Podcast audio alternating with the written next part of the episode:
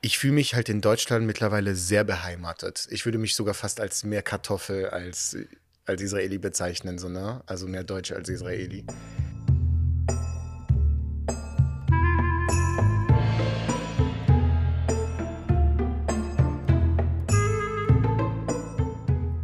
Shalom und Shalomchen alle zusammen aus unserem Synagogenstudio. Willkommen zur neuen Folge Unorthodox, der jüdische Podcast für Unschlüssige, mit meinem Kollegen Seef und mit mir, Matvey. Und in diesem Podcast wollen wir das jüdische Leben so offen und vielfältig ähm, aufzeigen, wie es eben ist. Und heute sprechen wir mit zwei sehr interessanten Gesprächspartnern über das Thema Zurück ins Land der Täter. Und unterstützt werden wir dabei noch später in unserer Sendung von unserem Rabbiner Bernikowski. Viel Spaß!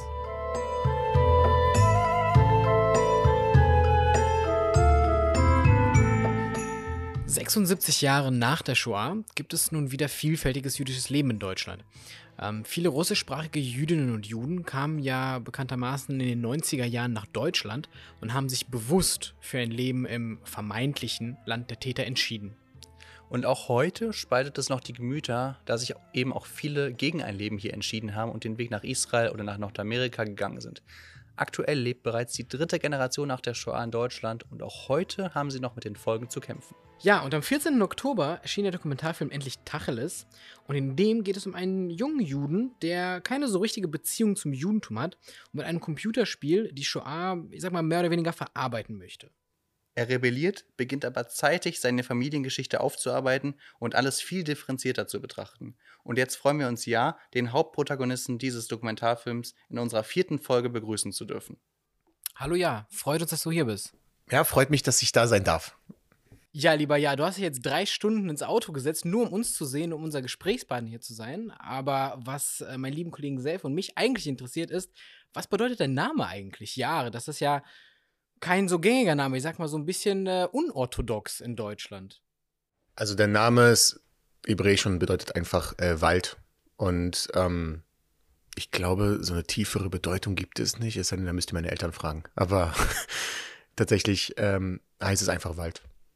Okay. Übersetzt. Und ich glaube sogar, das ist tatsächlich auch in Israel ein sehr seltener Name. Also ich kenne kenn die weibliche Form davon, Yara. Ja, Yara, ja. Genau, das habe ähm, ich schon hin und wieder mal gehört. Aber Yara war neu. Ja, also, das denke ich mir sowieso immer bei hebräischen Namen, Vornamen.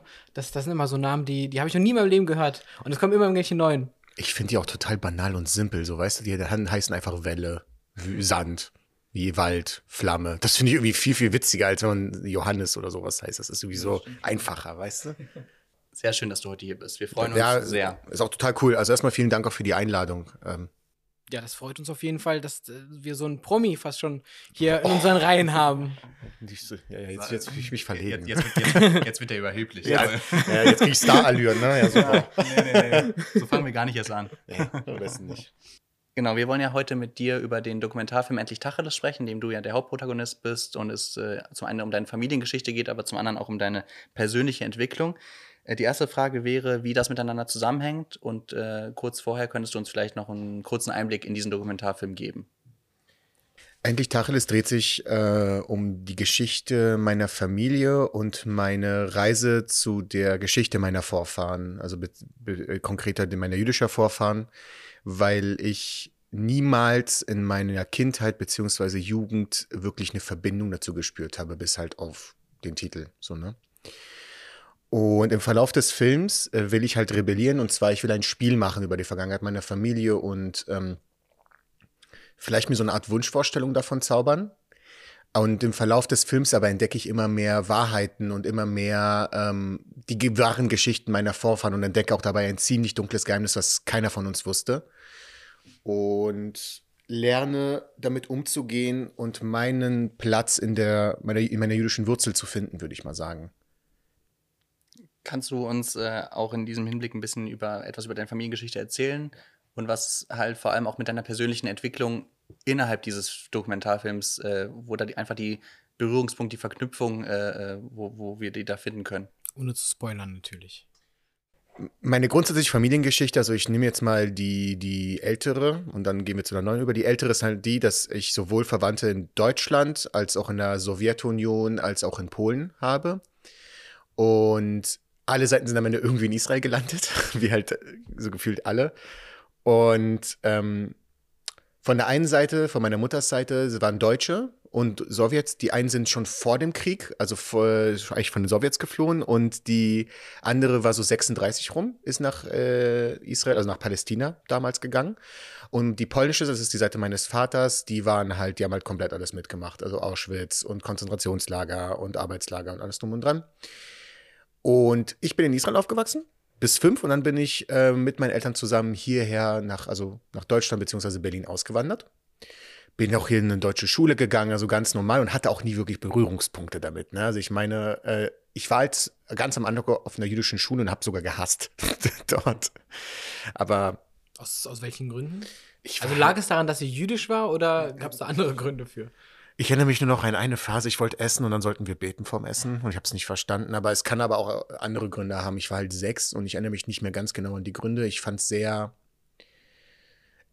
Ich habe mich einfach da nicht gut gefühlt und dann wollte ich auch da nicht mehr hin. Und im Verlauf der Jahre bin ich einfach sehr normal. Also ich würde nicht mal sagen, irgendwie anders als andere aufgewachsen.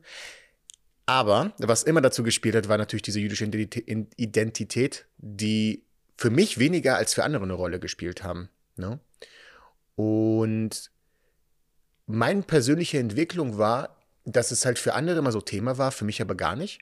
Und ich hatte das Gefühl, dass da irgendwas fehlt und auf der anderen Seite aber irgendwie so ein, so ein schwarzer Mantel über unsere Familie hängt, was halt diese Geschichte mit, dem, mit der Shoah anbelangt. Ich meine, es wird nichts darüber erzählt, aber meine Großeltern sprechen kein Polnisch mehr, um das zu vergessen. Wir wurden irgendwie säkular erzogen, dann irgendwie aber auch nicht. Und auf der anderen und darüber hinaus, es war halt sehr verwirrend. Und dann war für mich irgendwie, da war irgendwas immer, aber es wird nicht richtig ausgesprochen. Und deswegen ist diese persönliche Entwicklung, das Zurückreisen in die Familiengeschichte, um dann wiederum in die Gegenwart zurückzukommen und zu schauen, was ähm, ich damit jetzt eigentlich mache mit dem, was ich da gefunden habe. Und hat sich auf jeden Fall gelohnt. Das heißt, deine Familie hat sich nie dir gegenüber geäußert, was, was war? Was, was der Familie zugestoßen ist? Ich würde es mal so beschreiben, man hat, es ist so, als ob man anfängt, einen Vortrag zu halten und dann einfach mittendrin unterbricht. Also so, und wenn es dann spannend wird, das ist so, als ob man einen geilen Film guckt und der Film wird einfach mittendrin unterbrochen. Und der Part, der wirklich spannend ist, der wird dann einfach weggekattet. Mhm. Ähm, und so war es halt bei uns. Also es wurde erzählt, also ich habe auch noch die Nummer von meinem Großvater gesehen, ne, auf dem Unterarm, aus, also von seiner Zeit in Auschwitz. Und aber so, so, so, so, es waren halt Objekte, die ich sah, aber was wirklich dahinter stand, habe ich nicht verstanden. Was ist mit meiner Oma, mit meinem Großvater, mit meiner Urgroßmutter, mit meinem Vater, mit meiner Mutter und sogar mit meinem Bruder gemacht haben. Das habe ich nicht verstanden. Ja. Und es war sehr verwirrend und ich glaube, das war auch die Motivation von mir. Also es war eine Rebellion gegen eine Unkenntnis und auch sowas wie ein Gefühl von Unfairness. Weil auf der einen Seite habe ich das Gefühl, aber es gehört noch nicht mir. Also was ist das eigentlich? Also wir wissen ja aus dem Film, wir haben ja schon kurz drüber geredet, dass äh, ja du diese Geschichte der Shoah ähm, in einem Computerspiel aufarbeiten wolltest, was ich auch ziemlich cool finde, weil das ist äh, ja die die einschreiben vielleicht Tagebuch machen irgendwie äh, eine Interviewreihe und äh, du hast ja dann überlegt, okay, mache ich einfach ein Computerspiel. Ähm, vielleicht kannst du uns dazu noch ein bisschen was erzählen. Die Idee des Spiels ist, äh, die, die Verfolgung der Juden speziell ähm, durch zwei Perspektiven zu betrachten. Eine einmal, die davon betroffen ist, das ist eine junge Jüdin, und einmal derjenige, der es macht. Und zwar ein SS-Offizier. Und ähm, Hintergrund des Spiels ist, dass man in der Lage ist, in beide Rollen reinzuschlüpfen, dass man bestimmte Sachen erlebt und machen muss und tun muss. Ähm, mit und beide haben verschiedene Ziele, die sie verfolgen, die ich jetzt halt nicht direkt ausbreite. Aber es geht sozusagen darum, dass man die Möglichkeit als Spieler hat, in beide Rollen reinzuschlüpfen und beides erleben zu können und, und verstehe mich bitte nicht falsch, nachvollziehen zu können. Also sozusagen ähm, auch mal in diese, diese beiden Opfer- und Täterrollen zu sehen. Ähm, warum sich gewisse Menschen, also gewisse Juden und Jüdinnen, äh, bewusst dazu entscheiden, in Deutschland zu leben oder eben bewusst dazu entscheiden, nicht in Deutschland zu leben. Also sich bewusst gegen Deutschland entscheiden. Eben weil es halt auch diese problematische Vergangenheit gibt, sag ich mal. Und ähm, deine Eltern haben sich ja bewusst, in, als du fünf Jahre alt warst, entschieden, nach Deutschland zu kommen, in, praktisch in das Land der Täter. Hast du dafür eine Erklärung? Weißt du, äh, hast du irgendwie Kenntnisse darüber, warum deine Eltern äh, sich dafür entschieden haben? Ähm, ich glaube, der, ähm, auf Englisch heißt es Josem, der, der das sozusagen äh, in die Wege geleitet, ursprünglich war mein Vater. Er hatte viele Gründe. Ich glaube aber halt, ich würde, ich kann halt mir gedenken, was die Gründe waren, weil ich war halt super klein. Ich war fünf, als wir hergezogen sind. Und deswegen war es für mich auch lustig, Abenteuer fahren wir jetzt nach Deutschland, so ohne, ohne irgendwie darüber nachzudenken. Ähm, ich glaube, die Gründe für meinen Vater oder für meine Eltern waren jetzt witzigerweise gar, also viel banaler, als man denkt. Ne? Ähm, wir sind weggezogen, da war gerade die zweite Intifada, die erste war gerade vorbei und mein Vater war generell mit dem, wie es in Israel ablief, nicht so zufrieden. Man muss auch dazu sagen, mein, mein, mein, mein, mein Haushalt war ein sehr liberaler Haushalt, sehr, sehr zerdenkend und nachdenkend und ähm, sehr freiheitsliebend und mein Vater oder besser beide waren nicht so ein, nicht zufrieden. Also wir haben halt das Gefühl, dass da irgendwas nicht richtig läuft. Und dann sind wir halt nach Deutschland gezogen, weil ich meine, meine Mutter hat ja eh einen Pass, ne? Und dann sind wir halt nach Deutschland gezogen. Ähm, witzigerweise, während das für meinen Vater überhaupt nicht das Problem war, war es, glaube ich, also meine Mutter hat mir sogar immer mal gesagt, ein Glück, dass meine Oma zu der Zeit nicht gelebt hätte, weil die hätte sich in den Flughafen quergestellt und gesagt, die reisten nicht in das Land. Das sind alles Nazis. Also, äh, ja. Äh, Deutschland war zu der Zeit wirklich bei weitem billiger als Israel. Ich meine, ihr kennt das ja selber. Ähm, die Jobmöglichkeiten waren vielleicht ein Ticken besser. Und es, wie gesagt, es waren wirklich total banale Gründe. Da war nicht so dieses, dieses Täterding drin. Das war ne? gar nicht so emotional. Nee, überhaupt nicht. Es war wirklich oh, nicht opportun, klingt jetzt schlimm, aber so, es war sehr sachlich gedacht, ne? Hm. Erst das Umziehen und dann kommt irgendwann die Frage. Was machen wir eigentlich hier?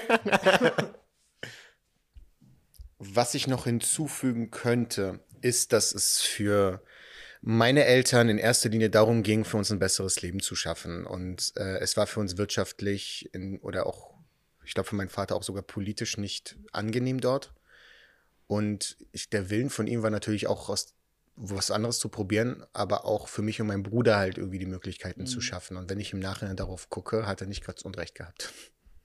Es gibt ja einmal diesen, diesen materiellen Aspekt, wo Mhm. Deutschland Israel hat ganz eindeutig ohne zwei Meinungen voraus ist, aber dieser jüdische Aspekt hat natürlich Israel Deutschland voraus. Und das ist dann Ich habe da, glaube ich, einfach eine, eine bisschen Sicht, vielleicht ist es eine Sicht, die ich halt durch die Zeit hierher gewonnen habe. Ich fühle mich halt in Deutschland mittlerweile sehr beheimatet. Ich würde mich sogar fast als mehr Kartoffel als, als Israeli bezeichnen, so, ne? Also mehr Deutsche als Israeli. Während wiederum, wenn ich in Deutschland bin, ist es dort trotzdem für die Leute, bin ich mehr Israeli als Deutsch. Ach, das ist irgendwie so eine komplizierte Geschichte. Ähm, und ich glaube, wenn ich mich von so einem Gedanken, das ist das Land der Täter, oh Gott, leiten lassen würde, dann hätte ich echt keinen Spaß, hier zu wohnen. Und ja, es stimmt, es ist der Land, das Land der Täter, ne? Nur für mich gibt es noch andere Aspekte, die ich halt sehr hier mag. Ich bin in in Berlin-Spandau aufgewachsen. Ich bin durch Deutschland rumgekommen. Ich war auf einer deutschen Schule. Also das, das sind so, so Sachen, die sozialisiert wurden und ich, für mich zielt das eher mehr der Aspekt, was ich in der Gegenwart hier gemacht habe. Ne? Und das Jüdischsein lebe ich halt dann anders aus. Und ich bin sowieso der Meinung, dass, wie schade ist es denn, wenn wir uns nicht Lebensräume erschließen, wisst ihr? Also so, ich meine, das ist doch auch, warum können wir nicht auch in Deutschland leben oder in Frankreich oder in Großbritannien oder in Mesopotamien oder, das gibt's ja nicht, aber, aber in Russland oder so, ne? Ich meine, warum nicht? Warum müssen wir alle in Israel sein? Aber wenn ich mir persönlich die ganze Zeit daran denken würde, wer, wie, wo, wann, was gemacht hat, ohne natürlich zu vergessen, dass wir eine Geschichte haben, die wir aufklären müssen. Was denn für eine Gegenwart würde ich denn bitte leben? Also es ist so, ich wette mit euch, die Schuhe, die ich jetzt hier trage, da, da könnte ich auch was dazu sagen, ne? So. Aber ich glaube, das, das bringt uns auch, also bringt mich persönlich von dem Fokus weg, worauf ich mich konzentrieren möchte. Das geht geht auch dem Film. Es geht darum, aufzuklären, was die, dass der, diese, diese, der, die, der Völkermord an den Juden gemacht hat mit Familien, ne? Und darauf würde ich mich gern fokussieren. Ob jetzt, wer weiß ich, welche Firmen was gemacht haben. Es ist wichtig, dass man das anspricht, aber sich deswegen komplett einzuschränken, jetzt sage ich wahrscheinlich was komplett kontroverses, aber äh, einzuschränken, tut man dann wirklich gut? Also es ist so, Ja, es ist halt diese, diese na, im Gegenteil, dann gehen irgendwelche richtigen Nazis zu denen und kaufen bei denen, weil, ja, die, die, die sind cool. Gibt's auch. Aber das ist ja, glaube ich, genau der Punkt von, von, von Rationalität irgendwo gegen Emotionalität so ein bisschen, weil äh, rational kann man es erklären, aber diese Emotionen, die man bei diesem Thema hat, vor allem wenn man nicht in Deutschland lebt ähm, und das eher so aus Geschichtsbüchern kennt und aus Erzählungen das nicht so nahbar ist wie für uns drei jetzt beispielsweise, ähm, dann ist das, glaube ich, nochmal was ganz anderes. Definitiv, du, ich habe noch, ich habe ich hab dann, also es ist doch, bis heute habe ich witzigerweise gestern einen Freund von mir erzählt, weil wir eine Diskussion darüber hatten, ob ich jetzt in Deutschland lebe oder woanders. Es gibt diesen Fall, dass wenn die Nationalhymne Israels erklingt, irgendwas ergreift mich da drin.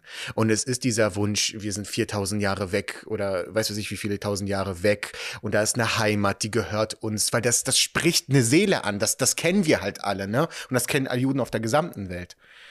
Ähm, natürlich kann ich dann diese Emotion verstehen, nur wenn ich dann mich nur auf diese Emotion verlasse und deswegen alles ausschließe, ich glaube, dann versperre ich mich sehr stark von der Gegenwart. Und ich finde, wir Juden sind jetzt hier in Deutschland und wir sind eine Community. Und warum nicht, jetzt sind wir hier, warum nicht hier aufbauen und nur weggehen? Warum nicht wieder dieses Feld erschließen, von dem wir äh, weggejagt wurden? Ich meine, wir waren eine riesen Community in Polen, in, in, in, in, in Deutschland. Warum denn nicht? Voll cool. Viele Juden, lass mal was machen. Das kann ja wieder passieren. Ich kann doch jeden Tag vom Auto überfahren werden. Entschuldigung, das ist das auch. Äh, wahrscheinlich die Wahrscheinlichkeit vom Auto überfahren zu werden des Hörers vielleicht das.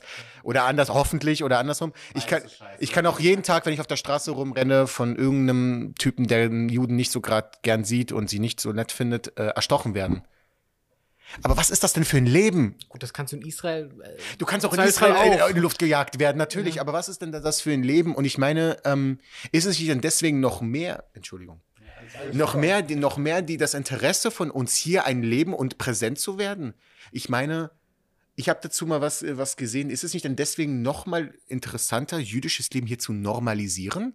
dass ich gehe auf die Straße, da läuft ein Christ, ein Moslem und Jude und alle sagen sich, hi, guten Tag, willst du mir Shawarma essen gehen? Irgendwie so, weißt du, das ist doch, es ist vielleicht utopisch und sehr platt ausgesprochen, aber ist es nicht irgendwie auch viel besser, wenn man wieder alles so international macht? Ich meine.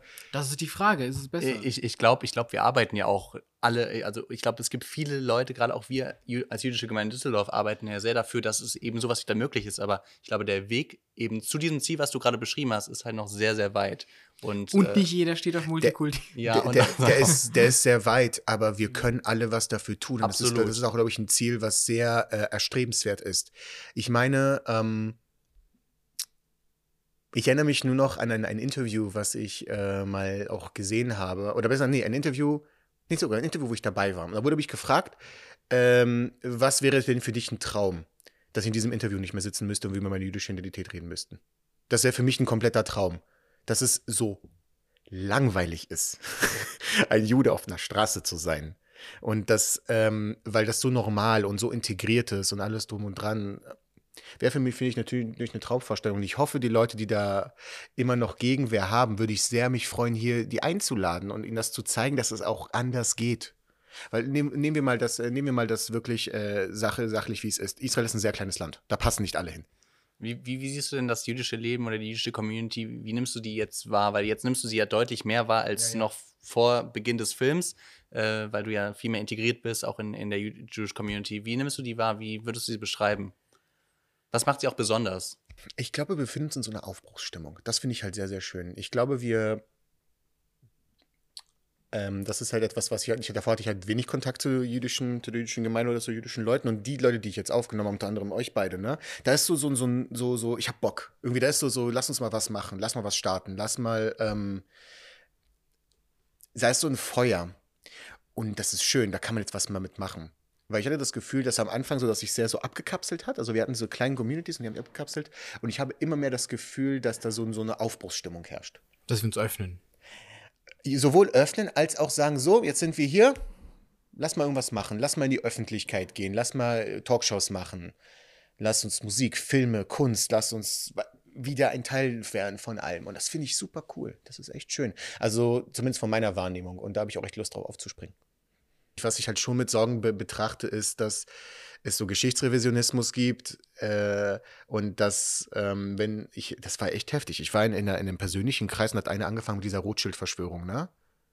Wo ich ihm gesagt habe, du weißt schon, dass du gerade was so antisemitisch as fuck gerade hier sagst, ne? ach wirklich?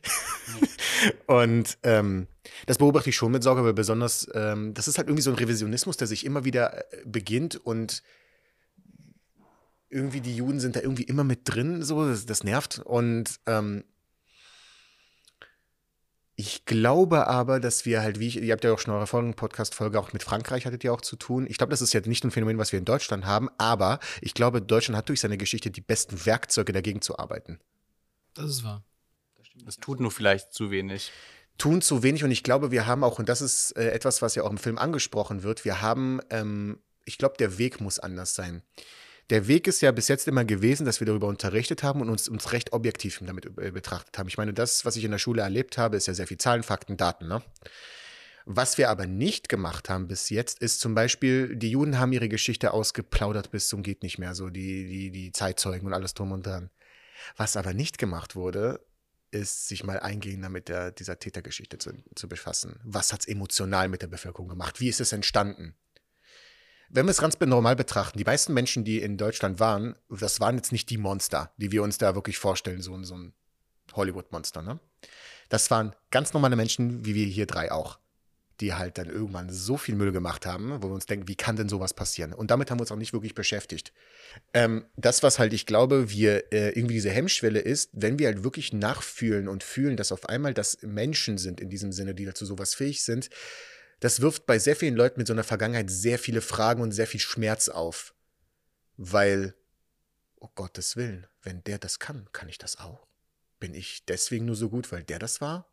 Ich habe äh, viele Freunde getroffen, bei denen das da war. Zum Beispiel einer hat sich angefangen damit zu beschäftigen und hat tatsächlich einen Namen bei sich entdeckt, der von so einem richtigen, also scheinbar so einen richtig krassen Nazi dann dran war. Und der hat mir erzählt, der stand vor dem Spiegel und der ist, ähm, der war Producer für Spiele bin ich jetzt nur so gut im Organisieren, weil mein Vorfahr ein ganzes KZ geleitet hat? So, dass das dann sind so Fragen, die kommen. Aber das passiert ja nur, wenn ich anfange, mich dazu zu, zu verbinden. Und ich glaube, das kam noch nicht. Und das ist ja auch die Idee mit dem Spiel gewesen. Oder ist die Idee des Spiels. So diese, diese menschliche Komponente mit reinzubringen und dieses Interaktive reinzubringen, dass man es nachvollziehen kann. Vielen, vielen Dank, ja. Danke dir. Ey, war richtig cool, danke. Das war das super cool, dass ja, du hier warst. Enorm spannend. Also erstmal vielen, vielen Dank, dass ich hier sein durfte. War echt cool, habe mich sehr gut aufgehoben gefühlt und äh, dass euer Podcast durchstartet.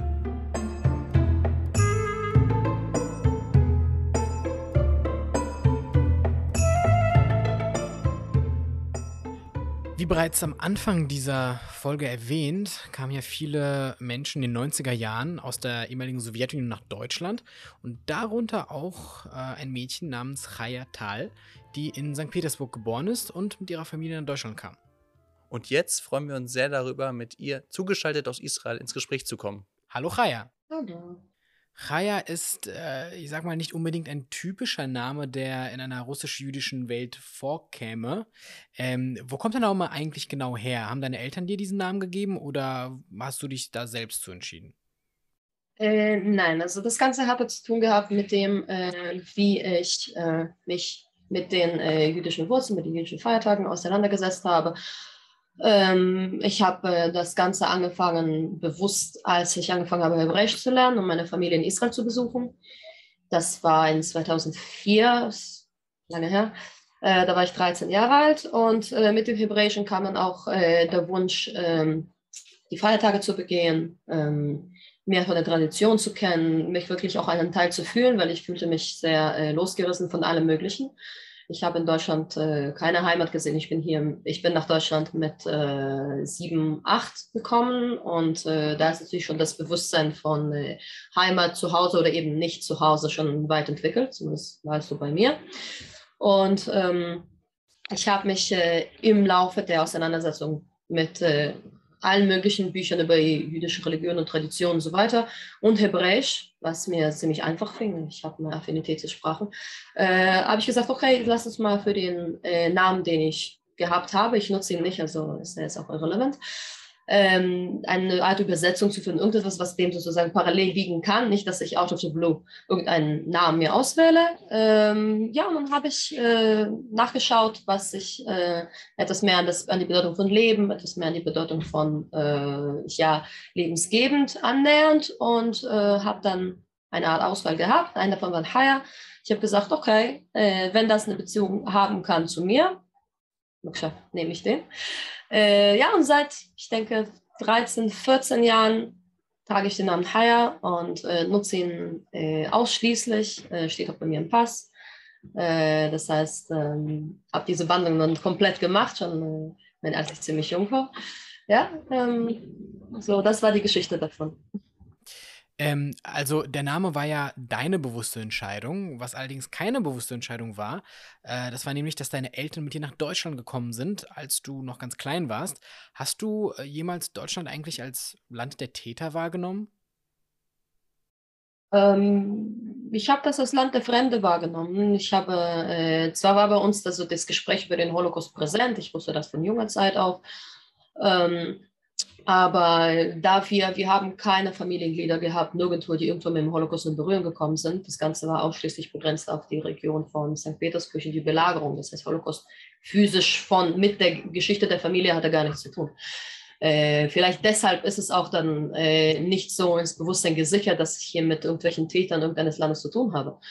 Ähm, äh, und Nein, ich, hab nicht, ich habe nicht darüber nachgedacht. Später, als ich natürlich dann gelernt habe, mehr über den Holocaust von mir auch selbst, ich bin in die Bücherei gekommen, habe Filme geguckt, habe mir laut, lauter Bücher ausgeliehen, um eben über das Thema Bescheid zu wissen.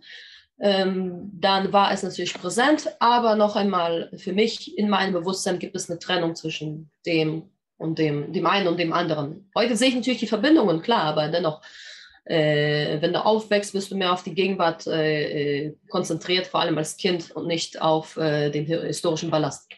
Es sei denn, der kommt natürlich auf, aber ich wurde nicht, äh, ich würde sagen, ich bin nicht mit Antisemitismus, Antisemitismus tatsächlich in Berührung gekommen. Deshalb mhm. äh, hatte ich da keine Trigger dafür, keine tatsächlichen Trigger. Was hat dich eigentlich dazu bewogen, den großen Schritt auf dich zu nehmen, nach Israel auszuwandern? Weil du ja auch deine Familie hinter dir gelassen hast. Gab es irgendwie Erlebnisse, die dich dazu gebracht haben, auszuwandern? Ich habe meine Mutter da gelassen äh, und einige ältere Verwandte auch. Ähm, das war Religion, das war Zionismus und das war das Gefühl der Fremde, das ich loswerden wollte äh, und das ich immer in Deutschland gehabt habe. Drei zentrale Gründe. Ich bin äh, in 2005, Herbst 2005 zum ersten Mal nach Israel geflogen zu meiner Tante, die hier lebt und habe es besucht und dann äh, bin ich zurückgekommen aus Israel und äh, ich habe in meinem nach Tagebuch nachgelesen, ich habe geschrieben, so, das ist das Land, in das ich auswandern möchte, das werde ich machen. Ich hatte zwischen 14 und äh, 19, 20, wo ich, äh, als ich tatsächlich ausgewandert bin, habe ich viel erlebt und viel äh, machen können. Ich hätte eigentlich auch ähm, in Deutschland bleiben können und mich weiterhin in den jüdischen Gemeinden äh, engagieren können, was ich auch gemacht habe in, den, in diesen Jahren, als ich in der Schule gewesen bin. Ähm, aber tatsächlich ähm, aus, nach, 14, nach, nach, da, nach diesem ersten Besuch in Israel äh, habe mich, hat es mich immer wieder, immer weiterhin nach Israel gezogen. Ich war tatsächlich einmal, zweimal pro Jahr da und das war für mich sozusagen die Entscheidung. Für mich wurde dadurch sehr bestärkt und äh, deshalb war sozusagen der, ähm, ja, das Benzin für den Abflug schon gegeben. Und der Rest, in meinen Augen zumindest damals, waren tatsächlich nur noch technische Details. Ich weiß natürlich, dass es meine Freunde und meine Familie vor allem äh, für sie es anders ausgesehen hatte. Für mich war das damals ziemlich, ziemlich eindeutig. Hattest du eigentlich aufgrund der politischen Lage jemals Bedenken, nach Israel zu gehen? Du lebst ja nicht einfach nur in Israel, ähm, äh, sondern, sondern im äh, Judäa und Samaria oder besser bekannt als Westjordanland. Ähm, das ist ja nochmal was anderes als zum Beispiel Tel Aviv zu leben? Ähm, nach äh, Gush Etzion, sprich nach Judäa, bin ich gezogen, erst nachdem ich schon ähm, drei Jahre in Israel gelebt habe, in Jerusalem, in äh, Rosh Hashanah, in Petah Tikva. Das heißt, es war schon eine innerhin gelegene Entscheidung. Es hatte nichts mit Deutschland zu tun. In Deutschland habe ich äh, von Gush Etzion nie etwas gehört. Ähm, das heißt, ich bin, als ich umgezogen bin, als ich Jahre gemacht habe, war ich ein Jahr in, Is in Jerusalem. Danach war ich äh, im Zentrum des Landes danach wieder in Jerusalem und dann im Laufe der geschichtlichen lokalen Ereignisse bin ich da nach Rosh gezogen, das war vor sieben Jahren. Ähm, politische Lage, äh, ihr meint den Krieg. Ja, es gibt hier ständig Krieg. Nein, ich hatte da keine Bedenken. Es hat mich, äh, mich persönlich, als ich jedes Mal, als ich, als ich Besuch gekommen war, hat es mich nie berührt. Ich bin nie damit äh, äh, ist, äh, zusammengestoßen, hat mich nicht äh, irgendwie eingeschüchtert und äh, mich, mich persönlich hat das nicht interessiert Und du selbst hast auch keinen kein, äh, Wehrdienst gemacht, wenn ich das richtig verstehe, oder? Äh, ich habe einen Wehrdienst gemacht. Ich war nach Ach, einem? Jahr war ich in, ja, ich war in einer religiösen Schule und äh, nach einem Jahr bin ich dann äh, zur Armee gegangen. Zwei Jahre Pflichtdienst habe ich dann durch, durchgezogen, äh, war im israelischen Pressesprecherbüro, ähm, äh, mich bezogen auf äh, ja, Analyse, Analyse und Begleitung von internationalen Journalisten und das, was sie über die Armee schreiben, auf Deutsch, auf Englisch, auf äh, sämtlichen anderen Sprachen. Das war dann zwei Jahre lang. Wie sieht dein Leben eigentlich aktuell in Israel aus? Wie kann man sich das vorstellen? Weil du lebst ja nicht in einer Großstadt wie zum Beispiel Tel Aviv. Das ist ja ein ganz anderes Leben. Kannst du uns da ein bisschen mitnehmen? Ähm, Tel Aviv als äh, Wohnort hat mich nie wirklich angeregt. Ähm, ich habe mich äh, in den ersten Jahren, wie gesagt, mehr um die Region von Jerusalem angesiedelt und habe sie auch dann sehr gemocht. Äh, Jerusalem als Stadt, die Gegend, die Berge, ähm, hat mir alle sehr, äh, sehr, äh, sehr gefallen. Ich habe hier Freunde ähm, gefunden, viele Freunde gefunden. In Tel Aviv kenne ich sehr, sehr wenige Menschen noch, jetzt nur darauf bezogen. Äh, ja, und anschließend, äh, ich bin nach dem, nach dem Krieg äh, 2014 äh, oder während des Kriegs 2014 noch nach Gush Etzion gezogen, plante hier eigentlich nicht lange zu bleiben. Es war im Folge äh, der Entführung der drei Jugendlichen und hier war eine Art äh, Gedenkprojekt am Laufen, an dem ich teilgenommen habe. Und dann bin ich umgezogen und habe auch diesbezüglich angefangen, darüber zu schreiben auf Deutsch. Und dann hat sich dann daraus mein Blog Die Siedlerin entwickelt und äh, die entsprechende Popularität in deutschsprachigen Kreisen.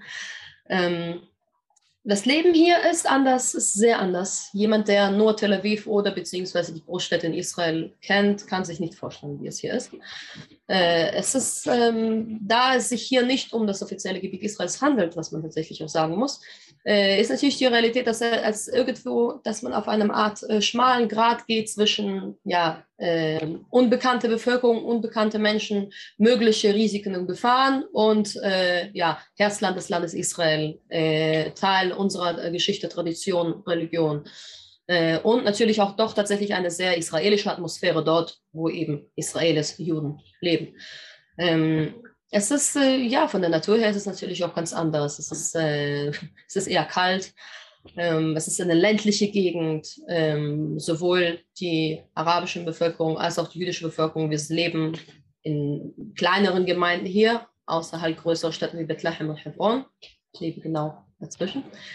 Ähm, ich generell beschäftige mich viel zu Hause mit Dingen. Äh, ich schreibe, zeichne, ich äh, nehme Auditions auf. Ich habe vor zwei Jahren angefangen, etwas in Richtung Schauspiel äh, zu gehen.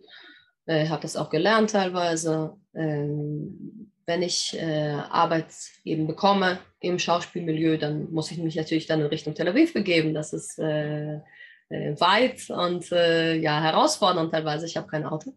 Aber dennoch äh, bin ich über die ganzen Jahre hier noch in Gush Etzion geblieben. Hast du noch in irgendeiner Art und Weise Bezug zu Deutschland oder ist es nur noch beruflich, wenn du zum Beispiel zu Vorträgen nach Deutschland kommst? Äh, nein, ich habe schon Bezug. Ich habe meine, meine Kindheitsfreunde sind in Deutschland, sind nicht in Israel. Ähm, das heißt, die Beziehung zu den Menschen, die ich kenne in Deutschland, die ich noch habe, ähm, ist äh, schon ziemlich tief. Ähm, ich kann leider nicht oft kommen. Wenn ich oft öfter kommen könnte, würde ich es gerne. Das ist äh, aus verschiedenen Gründen nicht möglich. Äh, ich komme nach Deutschland generell, um Familie und Freunde zu besuchen, um halt auch in verschiedenen Orten, verschiedene Orte zu sehen, verschiedene Gemeinden auch wieder zu sehen, dort, wo ich Bekannte habe. Das mit den Vorträgen hat sich so ergeben, dass ich nach dem ähm, nach, dem, äh, nach der Erschaffung meines Blogs und in deren Jahren halt eben sehr äh, gefragt war, wenn man so will. Und deshalb auch äh, Vorträge unternommen habe in den verschiedenen Ortschaften. Aber äh, jetzt vor, äh, vor einem Jahr bin ich, ja, 2020, bin ich äh, nach Deutschland gegangen, eigentlich nur, damit ich bei meiner Familie auch sein kann, weil ich die lange nicht gesehen habe und weil hier ein Lockdown war. habe ich gesagt, okay, lass uns dorthin gehen, wo kein Lockdown ist und dort, wo ich mich auch heimisch fühlen kann. Ja, also in Deutschland sehe ich schon natürlich einen großen Teil meiner Geschichte Mhm. und meine Emotionen. Das ist ein äh, mir nahestehendes Land, das ist richtig. Äh, ich kann mir vorstellen, auch dort zu arbeiten. Äh, ein Langzeitwohnsitz äh, würde das nicht werden. Nein, das, dazu bin ich zu unterschiedlich, dazu ist Deutschland zu unterschiedlich. Dazu hat sich Deutschland und die Gesellschaft auch sehr verändert in den letzten Jahren oder zumindest wird mir das so äh, berichtet. Ähm, dazu habe ich ganz andere Interessen, als die Leute, die in Deutschland leben, es verfolgen. Wahrscheinlich. Das heißt, äh, ja, es ist schon, schon, es ist immer unterschiedlich gewesen. die Geschichte zwischen mir und Deutschland. Es ist immer, mhm. es ist nie glatt verlaufen, es wird auch nicht äh, aneinander wachsen. Ist, aber natürlich habe ich dort Ver Vergangenheit, Familie und Freunde und die ehre ich auch und die, die, die liebe ich. Was würdest du jemandem raten, der sich eventuell Gedanken macht und sich nicht entscheiden kann, ob er nach Israel auswandert oder vielleicht doch lieber in Deutschland bleibt? Ja, mein Ratschlag wäre, äh, Dinge durchzudenken und nicht auf äh, einer emotionalen Welle von äh, Begeisterung oder Empörung zu handeln. Das ist nicht klug. Ich habe das getan damals äh, mit 19, das kann man sich vielleicht mit 19 erlauben. Ähm, je mehr man halt auf dem Buckel hat, desto mehr versteht man, dass das Leben nicht aus äh, Begeisterung oder Empörung besteht. Dinge kommen, Dinge vergehen in einem Ort, wo es sich einmal äh, sehr heimisch und herzlich anfühlt, kann es äh, nach ein, zwei Jahren sich äh, sehr hart und äh, ja, schwierig auch anfühlen. Man wird auch sich gerne wünschen, irgendwohin zurückzukommen. Das heißt, nirgendwo tatsächlich die Brücken abreißen. Das sollte man auf keinen Fall machen. Das Leben ist viel, ähm, viel weitflächiger und viel komplizierter, als dass man sich irgendeinen Weg irgendwohin ohne zurückzuschauen leisten kann. Ähm, es kommt, glaube ich, auch sehr viel auf äh, die persönlichen Erfahrungen an. Das heißt, jemand, der sehr schlechte Erfahrungen hat in Deutschland, dem würde ich nicht raten, einfach mal weiter zu, zu leiden in dem Sinne und sich keinen Ausweg dorthin zu, daraus zu suchen. Jemand, der äh, ja, sich eher unsicher ist, dass er in Israel leben möchte, müsste sich das lieber nicht aufzwingen. Das heißt, äh, auch Deutschland ist groß und äh, breit und äh, wenn es in einer Großstadt äh, was sich schlecht anfühlt, kann sich in einer Kleinstadt besser anfühlen, etc. etc äh, ja, es kommt, auf, es kommt auf die persönliche also Lebenssituation an, die, die Ereignisse. Äh, ich persönlich hatte ja nichts mit Antisemitismus zu tun, beispielsweise. Ich habe so gut wie keinen erlebt und dort, wo ich ihn erlebt habe, habe ich die Oberhand gewonnen. In der Schule zum Beispiel. Ähm, und deshalb hatte das keinen äh, Einfluss auf meine Entscheidung. Bei wem das doch ist, äh, ja, es ist, dann würde ich nicht empfehlen, natürlich in Deutschland zu sein, wenn das das Gefühl ist von demjenigen, ja, hier, ich werde hier angefeindet. Ähm, andererseits, Israel ist ähm, vielleicht biblisch gesehen das gelobte Land, aber es bringt einem auch keine äh, 24 Stunden äh, lange Euphorie ohne Ende. Das heißt, es gibt hier sehr viele Schwierigkeiten, sehr viele Herausforderungen. Äh, es braucht viel Zeit, um sich dann tatsächlich äh, komplett angekommen äh, zu sein zu fühlen. Das heißt, äh, ja, es ist, es ist, man, man muss das, man muss das sehr aufwiegen und nicht mit blinden Augen irgendwo hingehen. Das würde ich sagen. Was ist deine Intention, die du rüberbringen möchtest, wenn du in Deutschland bist und Vorträge hältst, gerade im Hinblick auch auf dein Leben in Israel? Allgemein äh, Dinge komplexer zu betrachten, Dinge weitläufiger zu betrachten, zu sehen, dass es äh, viele Schichten gibt, äh, viele Farben gibt in einem Bild, viele Schichten gibt hinter äh, einem besonderen Thema äh, dass sich Slogans nicht lohnen, dass Dinge viel, viel tiefgründiger sind, als sie auf der Oberfläche aussehen. Ich möchte niemanden, bei, auch bei meinen Vorträgen, äh, möchte ich niemanden zu irgendeiner, äh, von irgendetwas überzeugen. Ich möchte Dinge darlegen, wie sie ganz oft nicht dargelegt werden und zu sagen, hey, es lohnt sich nochmal und nochmal und nochmal hinzuschauen, bevor man sich eine Meinung bildet. Äh, und ja, auch Dinge sich anzuschauen, die generell äh, nicht irgendwo beleuchtet werden. Das ist äh, das Siedlungsthema äh, und überhaupt das Leben in äh, Judäa und Samaria war immer mein Nischenthema, weil es eben in der Allgemeinheit als solches nicht besprochen wird, sondern nur mit Slogans und mit, äh, mit äh, ja, Schlagzeilen abgetan wird. Und ich meine immer, es lohnt sich hinzuschauen, es lohnt sich zu erkennen, dass es viel hinter, hinter Begriffen steht äh, ganz egal, aus welcher Ecke man kommt, aus der rechten, aus der linken, aus der religiösen, aus der nationalistischen oder aus der äh, atheistischen von, ja, ich weiß nicht, ich kenne nichts, ich höre nur etwas. Ähm, ja, das ist, das ist das, was ich gerne auch, mit, dass ich immer in meinem Blog vermitteln wollte. Mhm. Wenn wir mal in die Zukunft gucken ähm, und du einen Ausblick in die Zukunft wagst, siehst du eine Zukunft für Juden und jüdisches Leben in Deutschland? Ähm, eine Zukunft für Menschen gibt es immer, wenn sie dort äh, leben. Weil die Menschen leben, die Zeit vergeht und äh, sie gebären neue Kinder und das nennt sich Zukunft. Äh, wenn man jetzt aus irgendwelchen Planungsgründen rausgeht, dass, wie das immer so affichiert wird, ich weiß nicht, vorgestellt wird, die Zukunft der Juden, weiß ich nicht. Ist das, wenn die Juden dort bleiben, dann haben sie eine bestimmte Zukunft. Ob man das institualisieren kann, denke ich nicht. Es ist ähm, vor allem wichtig, wenn die Situation momentan so aussieht, wie sie ist, mit dem, äh, mit dem Judenhass, mit den, äh, mit den extremen Emotionen, die äh, Menschen mit wenig Bildung und viel Ideologie äh, äh, halt in irgendwelche Richtungen herschleudern. Äh, wenn Juden nicht in der Lage sind, ihren eigenen, ähm, sagen, ihren eigenen Case zu, zu, halten und sich eben nur auf Politiker und ähm, irgendwelche für sie Verantwortlichen verlassen und eben nicht äh, äh they don't hold your, their ground, äh, wie man das in Englisch nennt, ähm, dann sehe ich da nicht, nicht lange Zeit, dass die Juden dort bleiben werden, es sei denn, man versteckt sich eben wieder. Äh, wenn man sich natürlich so, ein, so eine Existenz leisten möchte, dann bitte. Ich finde das nicht ehrenhaft. Ähm, ja, wie gesagt, wenn, sie, wenn, sich, wenn sich Menschen darauf besinnen, dass, auch, äh, dass sie auch Deutschland ihre Heimat nennen möchten und das auch tatsächlich dann auch nach außen hin zeigen und sich eben nicht unterkriegen lassen von Antisemitismus auch. Und, und, und zwar nicht, nicht dadurch, dass man sich eine Kappe auf den Kopf setzt und sich dann halt als Jude irgendwo zwischen, zwischen in der Menge so versteckt. Dann, ja, klar, sicher, kann ich mir vorstellen. Ich, ich bin kein Mensch, der glaubt, alle Juden müssen nach Israel kommen und draußen soll es gar keine Juden mehr geben. Nein, das ist essentiell dass Israel auch draußen Verbündete hat, dass Israel draußen auch äh, Connections hat äh, über Juden, die halt in der Welt leben, nicht nur in Deutschland, sondern auch überall sonst. Ich bin kein naja, Absolutisten Sachen, naja, Zionismus, alle Juden in einem Ding drin, ja, Tür zu, äh, Schlüssel raus. Nein. Aber äh, wenn sich Menschen keinen keine Lebensqualität holen können in Deutschland als Juden, dann ja, weiß ich nicht, was es sie dort hält, außer halt äh, notwe bestimmte Notwendigkeit oder Angst oder was auch immer. Vielen Dank, dass du heute unser Gast warst und aus Israel zugeschaltet warst. Es war uns eine Freude, mit dir zu sprechen. Vielen Dank. Habe mich auch sehr Danke dir. An. Bleib gesund. Alles Gute. Alles ja. Gute dir auch. Ciao, ciao. Ciao.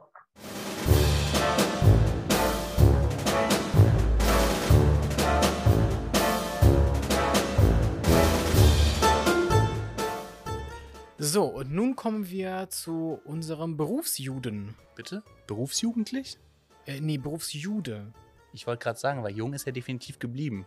Ja, das äh, würde ich auch so unterschreiben. Und äh, er hat auch was ganz Spannendes für uns heute wieder vorbereitet. Und deswegen freuen wir uns jetzt auch sehr auf unsere Lieblingsrubrik. Dann lieber Jüdisch. Mit Rabbiner Benikowski.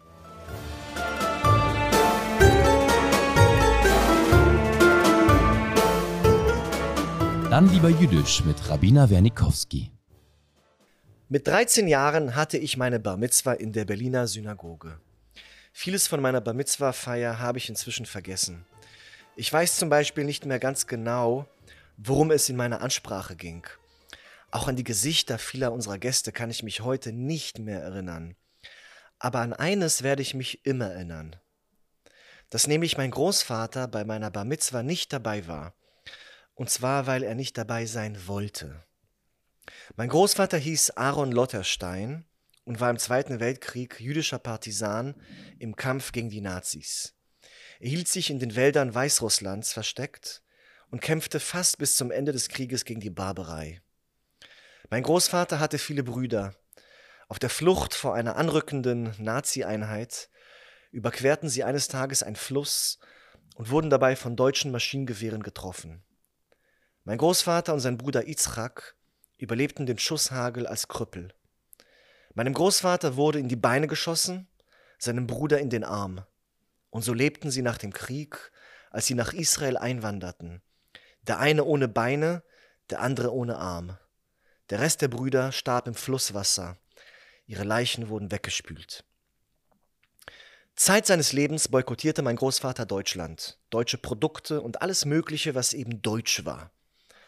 Als seine Tochter, also meine Mutter, eines Tages beschloss, Israel zu verlassen und mit Mann und Kindern nach Deutschland zu ziehen, muss der Arme wohl einen Schock erlitten haben.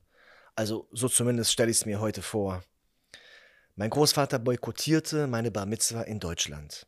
Er war der einzige unter den Eingeladenen, der sich geweigert hatte, an ihr teilzunehmen. Denn das würde für ihn bedeutet haben, deutschen Boden zu betreten. Und er hatte recht. Ja, er hatte recht. Denn warum soll ein traumatisierter Jude ein zum Krüppel geschossener Widerstandskämpfer sein Trauma für eine Bar Mitzwa-Feier kurz mal beiseite legen? Manchen Menschen gebührt auch das Recht zur Unversöhnlichkeit. Meine Mutter dagegen hatte kein moralisch-historisches Problem, 40 Jahre nach der Shoah in Deutschland zu leben. Und auch sie hat recht. Denn warum soll jüdisches Leben selbst nach der Shoah in einem demokratischen, freiheitlichen und weltoffenen Land, das heute genau das Gegenteil dessen sein will, was es zwischen 33 und 45 gewesen ist, warum soll jüdisches Leben in einem solchen Land prinzipiell unmöglich sein? Beide Seiten haben recht. Die Pessimisten wie auch die Optimisten. Das traumatisierte wie auch das genesene Judentum. Es kann keinem jüdischen Menschen verübelt werden, eine emotionale Abneigung gegen Deutschland zu hegen, angesichts der historisch singulären Grausamkeit, die von Deutschen ausgegangen ist. Selbst 76 Jahre nach Ende der Nazi-Schreckensherrschaft. Denn es gibt Narben, die auch nach acht Jahrzehnten nicht heilen. Das Trauma der Shoah wird durch das Bild eines neuen, bunten und besseren Deutschlands nicht für jedermann erträglicher. Für manch einen wird es damit lediglich übertüncht. Das mag unzeitgemäß, stur, irrational, emotional klingen, aber genau darauf haben ja manche jüdische Deutschlandskeptiker nun mal ihr Recht. Und umgekehrt spielt Faktizität ebenso eine Rolle.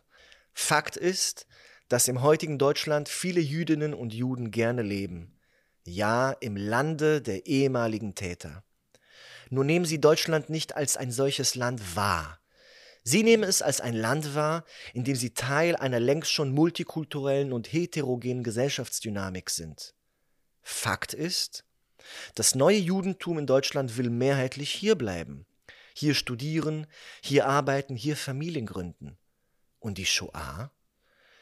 Die Shoah bleibt am Ende des Tages ein Teil der Vergangenheit den wir allerdings niemals vergessen dürfen, vergessen wollen und vergessen werden.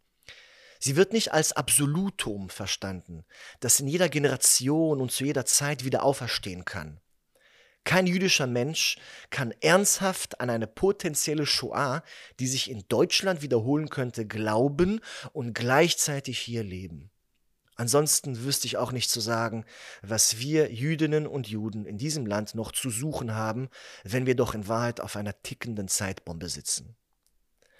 Und nur wenn wir imstande sind, in diesem innerjüdischen Historikerstreit beiden Seiten ihr Recht zu gewähren, können wir eine offene und ehrliche Diskussion über unser Leben in Deutschland führen. Die Shoah war eine Katastrophe ohnegleichen und hat die Psyche des Judentums nachhaltig verändert. Die menschliche Psyche reagiert bekanntlich verschiedenartig auf Katastrophen. Sie kann sie verdrängen, sie kann sie relativieren, sie kann sie innerlich weiterleben und sie kann sie durch den Glauben an ein besseres Leben zu überwinden versuchen. Nicht anders ist es mit dem jüdischen Leben im sogenannten Land der Täter. Und so müssen wir es hinnehmen, dass die Dinge nun mal so sind, wie sie sind, solange wir in Deutschland leben. Sie sind nicht einfach. Der Punkt ist aber der, wenn es dieses Land der Täter als Gefühl zumindest noch gibt, so muss es neben den Tätern auch die Opfer geben, denn kein Täter ohne Opfer. Und dann wäre die Frage, wollen wir uns auch im heutigen Leben in Deutschland vorrangig als Opfer verstehen? Oder wollen wir etwas anderes sein? Wollen wir mehr als das sein? Opfer sein oder nicht Opfer sein? Das ist hier in Deutschland die Frage.